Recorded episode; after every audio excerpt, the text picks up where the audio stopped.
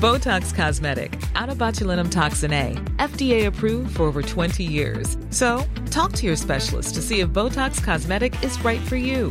For full prescribing information, including boxed warning, visit BotoxCosmetic.com or call 877-351-0300. Remember to ask for Botox Cosmetic by name. To see for yourself and learn more, visit BotoxCosmetic.com. That's BotoxCosmetic.com. Hallo meine liebste Herzensschwester, wie geht's dir? Ich muss dir unbedingt was erzählen. Ähm, ich habe ein Thema, das tut mir echt weh. Eine Freundin, die mich ganz viele Jahre begleitet hat, ähm, hat mir jetzt vor kurzem mitgeteilt, dass sie im Moment nicht mehr in meinem Leben sein möchte. Und ähm, das tut mir richtig weh. Das ist, ich glaube, das ist ein ganz altes Thema, sich von Menschen zu verabschieden und ich muss unbedingt mit dir darüber reden. Also ich weiß, du hast ganz viel um die Uhren, aber ruf mich doch einfach zurück, wann immer du Zeit hast, ja? Danke dir. Mua.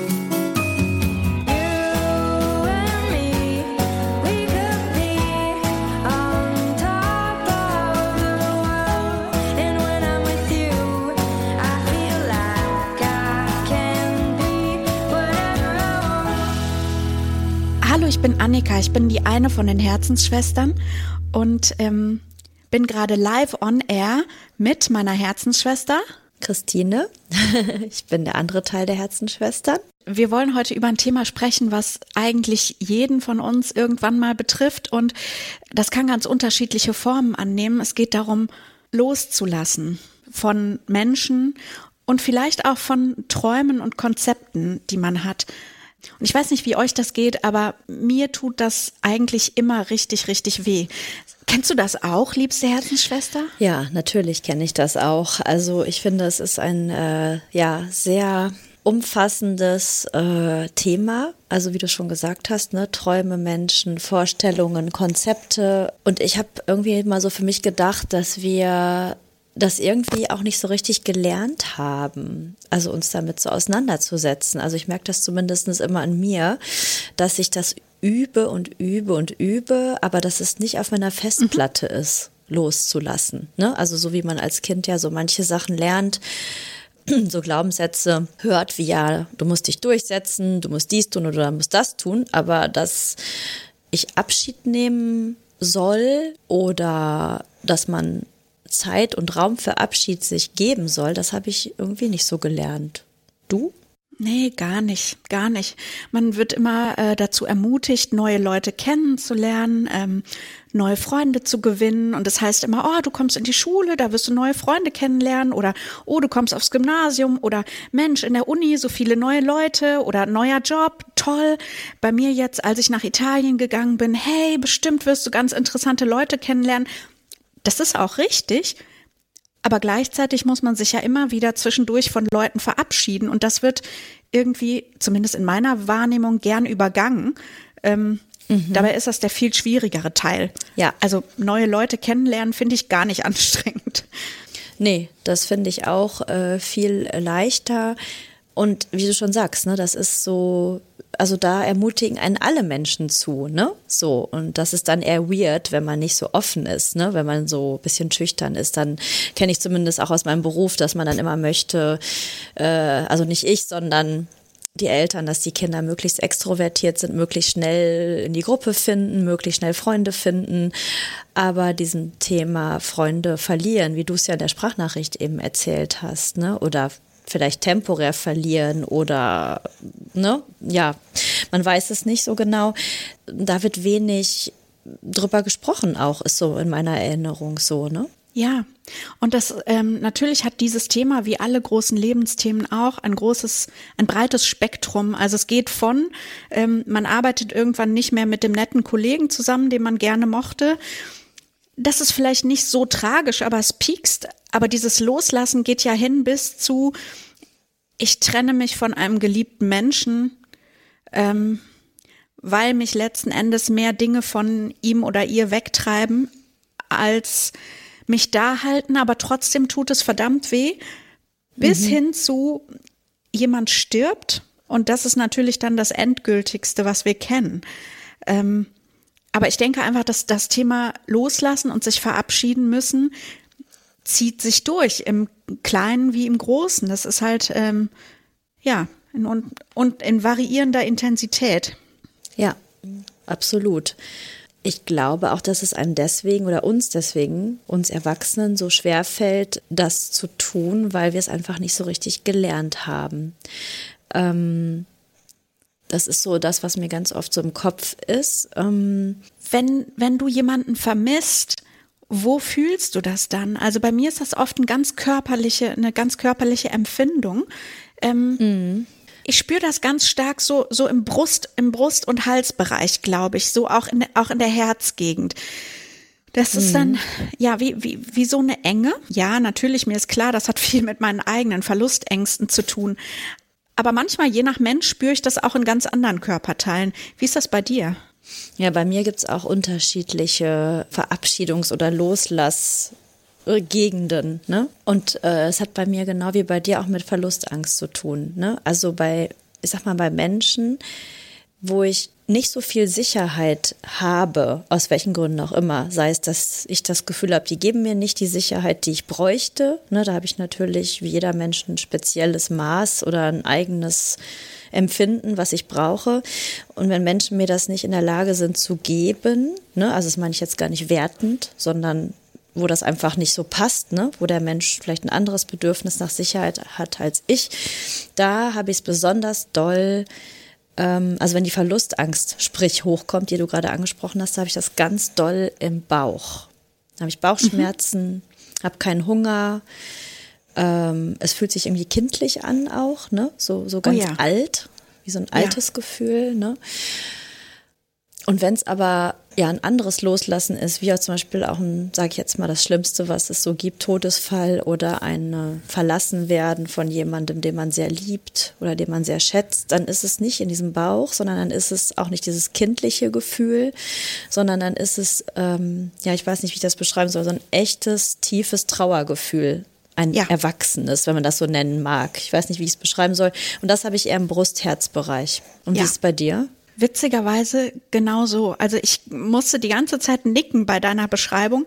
Ähm, ich fand ja. auch schön, schön, dass du die Worte benutzt hast, wenn dann das Verlustgefühl aufsteigt, weil genau so fühlt sich das an. Das fühlt sich so an wie eine dunkle Flut, die irgendwie aus dem Bauchbereich hochsteigt und spätestens, mhm. wenn sie so das, den Herz-Brust-Bereich erreicht hat, aber das steigt noch höher, dann schlägt das bei mir manchmal in Panik um, je nachdem, wer es ist. Ja.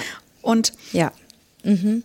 Das Merkwürdige ist, ich bin mir vollkommen bewusst, dass ähm, dass ich natürlich das überleben werde und es ist für mich keine lebensbedrohliche Situation und so, aber es gibt einen Teil von mir, der überzeugt ist, jetzt sterben zu müssen, wenn dieser Mensch nicht weiterhin Teil meines Lebens ist. Und natürlich reden wir jetzt mhm. hier über ganz starke menschliche Verbindungen. Ja. Mhm. Also du meinst, das bezieht sich jetzt auf Menschen, die wirklich wichtig sind in deinem Leben, ne? Das also meinte ich jetzt so, ja. Mhm. Ja, mhm. ja. Also Menschen aus dem Inner Circle oder Menschen, die man nah an sich ranlässt. Aber ich fühle so ein, also ein Echo dieser Gefühle durchaus eben auch bei Leuten, die weiter weg sind. Okay, jetzt vielleicht nicht bei der Person, die mir die Post bringt, aber bei einem Kollegen oder einer Kollegin, ähm, mit denen ich mich gut mhm. verstanden habe, doch, kann schon sein. Mhm. Wie ist das bei dir? Ja. Ja, ist, äh, ist bei mir auch so. Und das äh, ist auch, glaube ich, das, worüber man weiß nicht, ob das, ob du das auch kennst, da denke ich am meisten drüber nach. Das ist das Verrückte. Ne? Also die Menschen, die, also dieser Schmerz, den ich eben beschrieben habe, mit echter Trauer oder echter Verlust, der im Brust-Herzbereich ist, da kann ich mich zumindest mehr auf das wirkliche Loslassen konzentrieren, auf die Trauer, die Verarbeitung. Ne? Das fühlt sich irgendwie reifer an oder so. Mhm. Ne? Mhm. Und das andere ist etwas, wo man sich den Kopf zerbricht. Warum löst das jetzt so eine krasse Angst in mir aus, so ein krasses Verlustgefühl, obwohl dieser Mensch ja im Vergleich zu dem anderen, was ich beschrieben habe, mit der Brust mir gar nicht so nahe steht. Ja. Also jetzt im, im rational betrachtet. Ne? Und das finde ich das, äh, dann fühle ich immer, dann habe ich mal das Gefühl, ja, das ist so ein ganz kindliches Gefühl, ne, wie du es auch gerade, hast du ja gerade gesagt, ne, dass du dann das Gefühl hast, äh, dass du ohne, dass du dich fragst, wie kann man dann weiterleben, ne, ist so eine Urangst, oder? So eine richtig ja. tiefe Urangst, sowas? Ja. Und, Und ich glaube, es fühlt sich ausgeliefert, ne? Genau, genau. Es hat was damit zu tun, dass die Welt, wie sie bisher für einen war, also mh, so ich in meiner ganz kleinen Welt total überschaubar, eigentlich heil und behütet und so, ne, alles First World Problems und so weiter. Aber trotzdem, diese Welt hat sich jetzt unwiederbringlich verändert und die wird nicht mehr genauso sein wie gestern. Und das macht mir eine wahnsinnige Angst. Und das, das Ausgeliefertsein, äh, was du ansprichst, ist natürlich auch klar. Kontrollverlust, ich kann das nicht beeinflussen. Ne? Menschen entscheiden Ja, sich, ja. dass sie andere Wege einschlagen möchten und dann ähm, muss ich irgendwie damit klarkommen. Und das, während ich Worte dafür finde, auf der Erwachsenenebene, denke ich, ja klar, kein Problem. Und sobald man googelt, kommen 8000 kluge Zitate äh, zum Thema Loslassen und Weitergehen. Ah, ja. Und, ähm, ja. genau. Aber das, das mit den Worten hat gar nichts zu tun mit den Gefühlen, die ich fühle. Und bei mir ist das so, Gefühle sind, Gefühle sind für mich in dem Moment, wo ich sie in Worte fassen kann, da habe ich sie schon zur Hälfte verarbeitet. Ähm, meistens sind, also richtig starke Gefühle für mich sind nonverbal und ähm, die haben auch, bei mir sind die immer mit Farben verbunden. Wie ist das bei dir? Ja, das ist eine gute Frage mit den Farben. Da, da denke ich so nicht drüber nach. Mm, Aber du hast recht mit den ähm, Worten. Ja, dann ist es eigentlich schon auf einer anderen Ebene, ne? Ja. Angelangt, ne? Das stimmt. Oh, das ist wirklich, siehst du, wie komplex das ist? Ich bin ja am Rumeiern. Muss die ganze Zeit überlegen, wie ich es in Worte fassen soll. Ja, Ähm, natürlich. Das, das liegt daran, weil das Thema so tief geht. Ja, und weil man so wenig in seinem früheren Leben darüber gesprochen hat. Ne? Ich erinnere mich auch Ja. an früher, das fällt Ja. mir so ein zum Thema Beerdigung und Tod. Äh, da war Oh klar, ja. die Kinder kommen nicht mit auf eine Beerdigung. Ne? Da wird dann Mhm. erzählt, also ist jetzt natürlich zum Thema Tod eine Besonderheit, ne? aber ist ja auch loslassen. Da wird dann gesagt, nee, ähm, ja, die sind die sind im Himmel oder die sind weggegangen oder die Ja. sind am Schlafen ewig. Ne? Da Richtig. gab es so Umschreibungen Ja, ja. um den Schmerz zu minimieren und um, also es wurde tabuisiert, ne? Und daran merke ich, dass ich deswegen vielleicht auch so wenig Worte habe dafür und dass ich jetzt hier so rumstottere, weil Ja. das so rational erklärt wurde und dann sollte man aber auch bitte das jetzt akzeptieren und nicht Mhm. so viel darüber reden oder weinen oder, ne? Ja. Weil immer eine tröstliche Variante ja geboten wurde, die aber kein echter Trost war, weil man ja gar nicht verarbeiten durfte. Ja, genau. Also eigentlich, eigentlich ist das ein super Ausgangspunkt, den du da anbietest. Ähm, wie ist man als Kind oder wie hat man das gelernt, als Kind in der Familie mit Abschieden umzugehen? Und ich erinnere mich gerade an, an die Beerdigung von meinem Opa. Da war das exakt genauso, wie du es gerade beschrieben hast. Ich war ähm, acht Jahre alt. Also ich glaube, meine erste Begegnung mit dem Tod hatte ich mit fünf, aber das war noch mal was anderes. Also jetzt bei meinem Opa, ich war acht und dann ähm, hieß es erst, ja, der Opa ist ganz krank und ist im Krankenhaus und dann sind meine Eltern hingefahren und ich sollte nicht, weil ja, du sollst den Opa nicht so sehen. Und dann hieß es irgendwann, ja, jetzt ist er tot. Und dann habe ich natürlich gefragt, ja, und jetzt kommt er nicht wieder oder wie? Und dann hieß es, ja, nee, der ist im Himmel. Und ähm, das war dann okay, wenn man mal geweint hat. Aber Vielleicht tue ich jetzt mal auch meinen Eltern Unrecht, aber im Rückblick scheint es mir, als habe es so eine bestimmte Zeit gegeben, in der war Trauer angemessen und okay, vielleicht so, keine Ahnung, eine Woche, zwei, drei. Aber irgendwann war es dann auch gut. Und zur Beerdigung sollte ich natürlich auch nicht mit, weil das ja nichts schön und nicht schön und das ist nichts für Kinder. Und Genau. Das war's dann eigentlich auch mit der Aufarbeitung. Und ab und zu ist man dann halt zum Grab gefahren und äh, hat das Grab schön gemacht.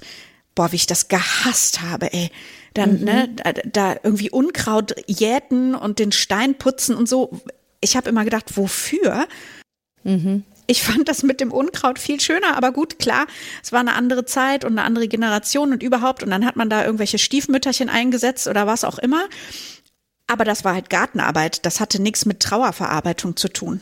Nee, gar nicht, ne? Und das ist es, glaube ich. Es wurde sehr an sachlichen Dingen festgemacht, ne? So. Ja. Ähm, und ich denke, da haben wir auch schon öfter drüber geredet, ne? Das ist einfach ein Generationenthema, ne? Also, weil du ja meintest, du willst deinen Eltern nicht Unrecht tun. Ich glaube, das ist bei, zumindest in meinem bekannten Freundeskreis, bei allen so. Also, das, das so ein, ich glaube, es war ein grundgesellschaftliches Ding auch, ne? Wie gehe ich mit Trauer Ja. und Verlust um, ne? Also, ich kenne auch noch so Sprüche von meiner Oma. Ach, ist der eine weg, wartet der nächste schon in der nächsten Ecke. Andere mhm. Mütter haben auch schöne Söhne, wenn ich Liebeskummer hatte, ne? Und komm, ja. ver vergiss den. Also es hatte auch ganz viel mit Abwertung zu tun.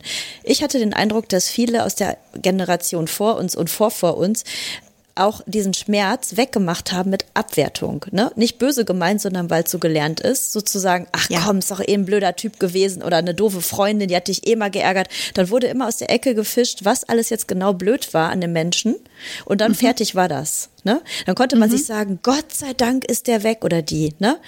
Ja. So. Ja, und ja. ich habe immer nur gedacht, so, das ist der richtige Weg, so habe ich es gelernt, damit Klar. das nicht so weh tut. Das ist der springende Punkt.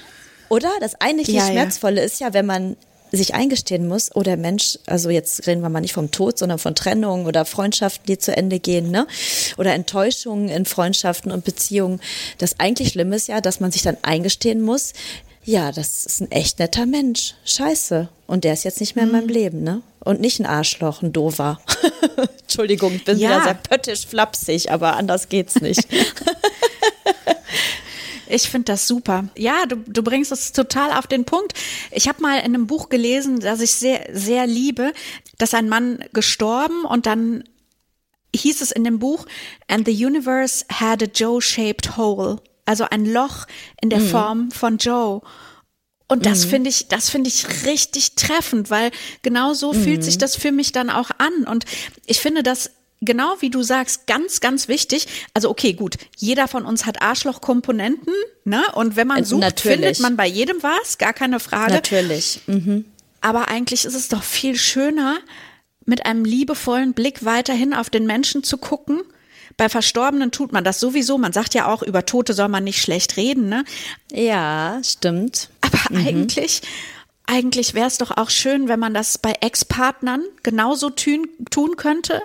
Ex-PartnerInnen, dass man sagt, das war ein richtig lieber, guter Mensch. Und es ist einfach nur traurig, dass es nicht gepasst hat, nicht funktioniert hat, einfach mhm. nicht ging mhm. mit uns beiden, vielleicht auch jetzt gerade zu dieser Zeit. Und ähm, das dann zu akzeptieren und zu sagen, ich wünsche demjenigen trotzdem wirklich alles Gute. Mhm. Und ich werde jetzt, ich werde jetzt ganz, ganz lieb zu mir sein und irgendwie versuchen, mein armes, kleines, wundes Herz zu heilen. Mhm. Das fände ich wäre, wäre eine schöne Herangehensweise.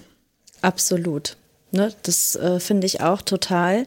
Also ich denke, man darf bestimmt durch diese Trauerphasen gehen. Ne? Also wenn ich jetzt mir mal vorstelle, eine Trennung, man wird verlassen von einem Partner, Partnerin oder von einer Freund, Freundin, ne?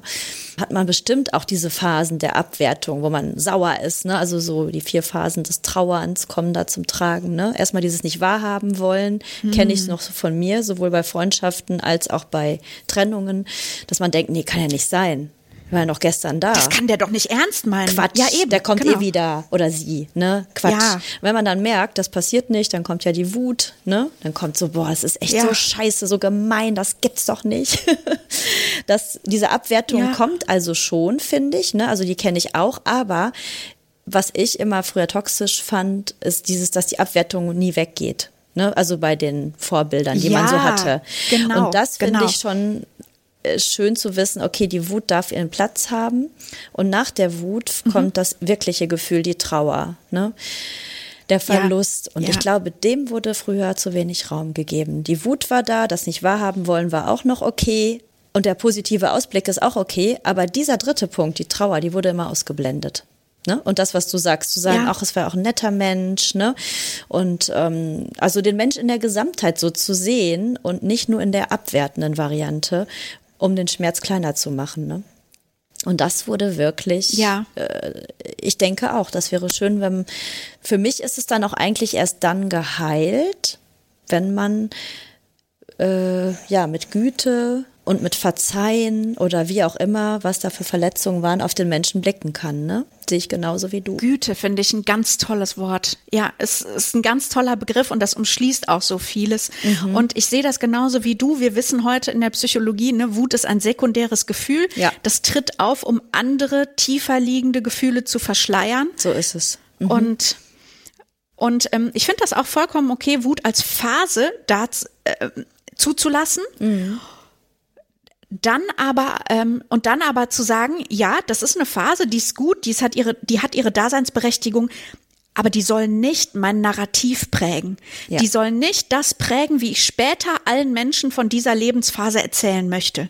Ja, und dann hat der Arsch mich verlassen oder ähm, die, die doofe Kuh und äh, ja, und es ist auch besser so.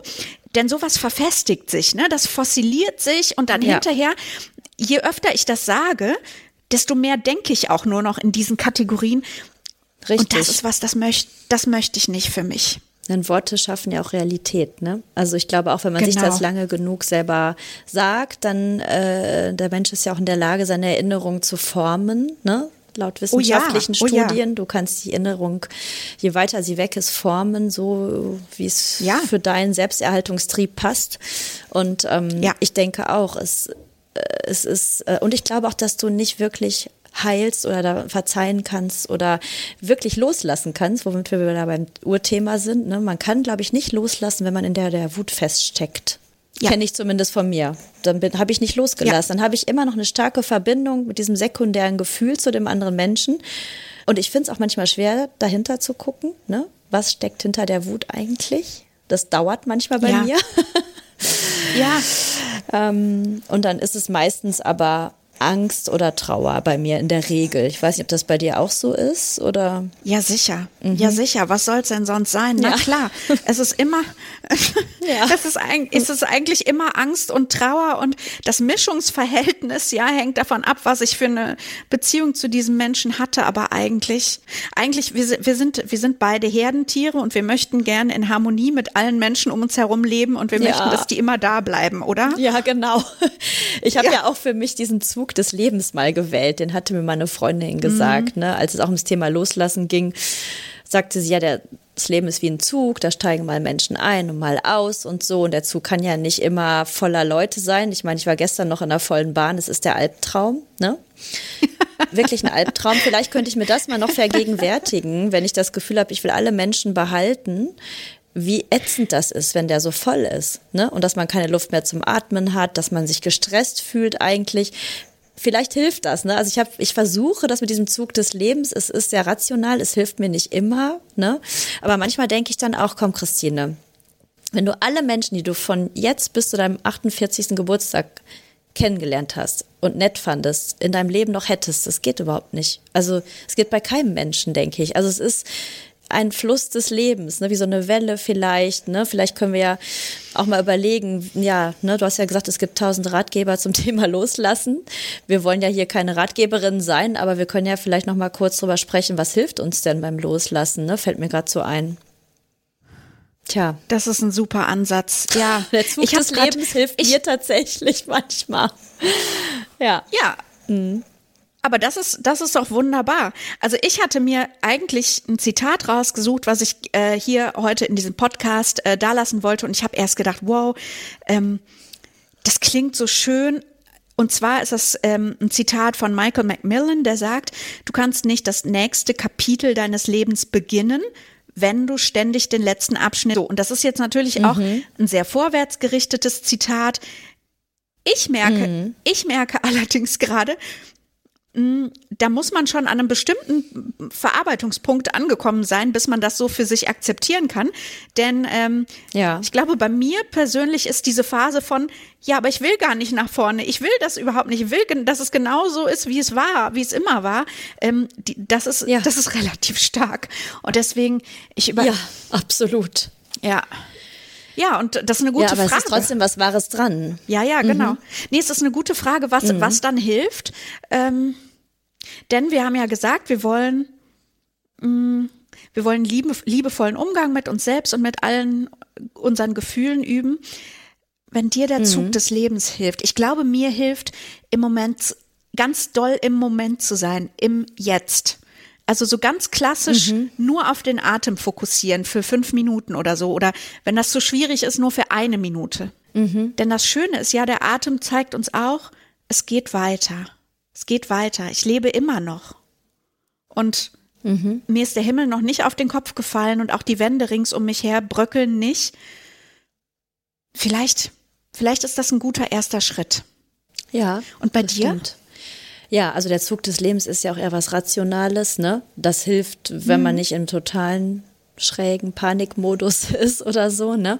Was mir ja. aber hilft, ist, ähm, ich habe hier gerade ein Buch, was ich lese. Ich habe das erste schon gelesen, das kann ich vielleicht noch mitgeben. Äh, Christine Neff, das ist ähm, eine amerikanische Professorin für Psychologie und Persönlichkeitsentwicklung und die hat den Begriff des Selbst... Und die heißt wie du. Christine, äh, also ja, genau. Und die hat den, den Begriff ja. des Selbstmitgefühls entwickelt und ich äh, habe selber auch einen Kurs dazu gemacht vor zwei Jahren. Das war großartig und jetzt ähm, lese ich gerade ihr zweites Buch, was ich sehr empfehlen kann, Kraftvolles Selbstmitgefühl für Frauen. da geht es jetzt gar nicht primär hm. um Loslassen, sondern eher darum, ja, wie geht man denn damit um, wenn man loslassen muss? Wie kann man ne, sich Trost geben? Wie kann man, du hast gesagt, du atmest, du bist im Hier und Jetzt, ne? Also, und ähm, das ist absolut, glaube ich, genau das. Man muss eine Verbindung zu seinem Körper herstellen, um wirklich loslassen zu können. Weil die rationalen Ratschläge sind schön und gut, mir helfen die auch, ne? So als oberste mhm. Schicht, ne, so wie die oberste Epidermis von der Haut, aber was da drunter ist, die Gefäße und so. Ja. Ähm, mache ich tatsächlich, das habe ich auch von aus meinem Kurs gelernt, aber auch von ihr, ist das acht, die achtsame Selbstgefühlsmeditation. Also ähm, sie geht ja davon aus, dass jeder Mensch leidet. Jeder Mensch hat Leid und loslassen ist ja Leid, ne? Und dass man sich selber, wie du es eben auch erwähntest, ne, sich selber tröstet, das kleine Kind, hast du gesagt, glaube ich, ne? Dass man sich selber das dann mhm, so Trost genau. zuspricht. Und da gibt es bei ihr wirklich ähm, ganz schöne Meditationen, wo man selber sich Affirmationen sagt. Thema Atmen würde dazu auch passen, ne? dass man atmet und die Meditation hört. Und das sind so, so Sätze, die man sich im Kopf sagt, wie möge ich loslassen können, möge ich in Frieden mit mir sein. Das hört sich jetzt erstmal für viele vielleicht an wie so, ne, Esoterik-Kram oder so, aber das ist wirklich heilsam. Mir hat es total geholfen. Ich mache es nur leider viel zu selten. Ja, wie so oft, das ist, sind alles Gewohnheiten, die man einüben muss. Ne? Mhm. Ne? Weißt du was, ich glaube, ich hätte eine Bitte an dich, ob du mir mal drei von diesen Affirmationen einfach als Voice Message aufsprechen könntest. Ja. Und ich glaube, wenn es mir ganz schlecht geht, dann höre ich das mit deiner Stimme. Das bewirkt bei mir wahrscheinlich noch viel mehr, als wenn es meine eigene Stimme wäre. Ja, gerne. Einfach von meiner Herzensschwester das zu hören. Dankeschön. Ja, mache ich sehr gerne. ja. Ja. Jetzt sehe ich gerade, oh wow, die Zeit ist echt geflogen, ne? Genau, genau. Und äh, genau, ich gehe jetzt einfach mal eine Runde atmen, würde ich sagen. Ja, und, und ich ein bisschen äh, achtsames Selbstmitgefühl meditieren mit meiner tollen ja. neuen super LED-Kerze. Ihr könnt das nicht sehen, aber Christine hat eine wunderschöne, täuschend echte, absolut brandschutzverträgliche Kerze. Von Chibo runtergesetzt, aber die ist wirklich sehr schön. Beim Meditieren brennt zumindest nichts ab. Ähm, weil die Meditation dauert auch manchmal eine halbe Stunde. Ja, ja. siehst du, siehst du, voll gut, voll gut. Ja, und, und wenn, wenn ihr noch weitere Tipps habt oder gute Angebote für LED-Kerzen, nein, nein, dann äh, hinterlasst uns das gerne in den Kommentaren. Also in den Show Notes seht ihr natürlich das Buch von Christine Neff, was ich gerade erwähnt habe. Vielleicht auch die LED-Kerze.